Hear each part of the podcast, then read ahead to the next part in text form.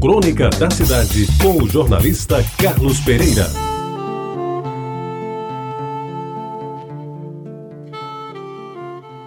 Amigos ouvintes da Tabajara, era o final dos anos 40 do século passado. Já se vai tempo.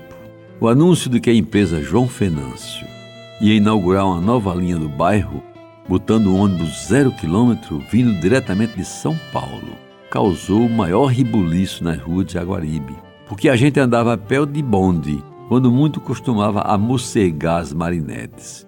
Quem não sabe o que é isso?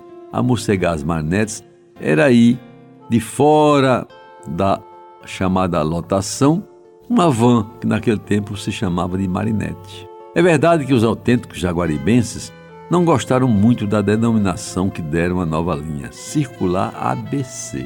Por que ABC? perguntava o velho Mané Pororonga entre uma cachaça e outra no balcão da bodega do meu pai. Vai ver que querem dividir o nosso Jaguaribe em dois. Já não basta o pessoal de Cruz das Armas querer usurpar de nós a Praça Bela Vista?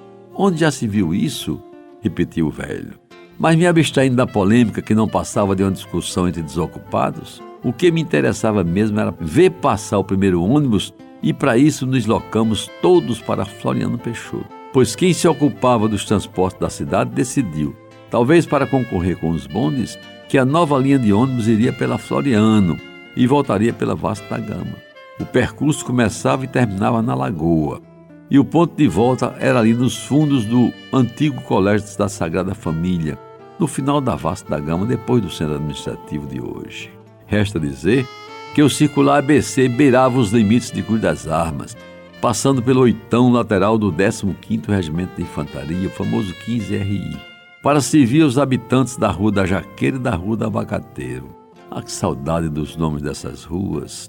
E retornando pela Praça Bela Vista até entrar na Vasta Gama. O ônibus novo, como eu me lembro, era lustroso, bonito e vermelhão. Tinha na frente bem visível a estrela da Mercedes-Benz e a novidade, o nome da linha Circular ABC, em painel luminoso que aparecia bem mais, é claro, quando anoitecia. E além do lugar do motorista, é óbvio, aparecia pela primeira vez na cidade a cadeira do cobrador, cujo trabalho até então era feito de pé, a cobrar dos passageiros com aquelas indefectíveis notas de cruzeiros dobradas entre os dedos. Agora, no circular ABC, ele viajava bem sentado, numa das cadeiras laterais do ônibus, cujos bancos, eu recordo bem, eram estofados, o que aliás deu origem à maldade de vândalos que cortaram de faca o alcochoado, levando a imprensa à época a verberar contra o ato considerado criminoso e contrário ao progresso da cidade. Meus amigos, a minha primeira viagem naquele circular ABC foi feita com cuidado e atenção. O assento escolhido estava junto à janela, para ver melhor e ser identificado pelos pedestres que se postavam nas calçadas à espera da novidade. E de preferência nos bancos da frente, para ficar mais perto do motorista. E o importante era fazer todo o itinerário de ida e volta, a fim de valorizar o dinheiro pago pela passagem, que, diga-se a bem da verdade, foram obtidos com muito sacrifício, produto da venda de mangas do quintal lá de casa, que a gente botava na bodega do meu pai para fazer um apuradinho extra.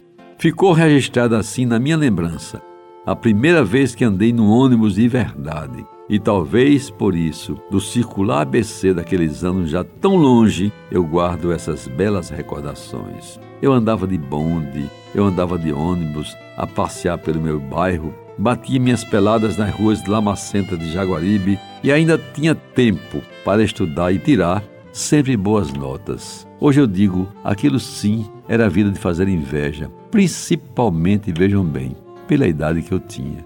Você ouviu Crônica da Cidade com o jornalista Carlos Pereira.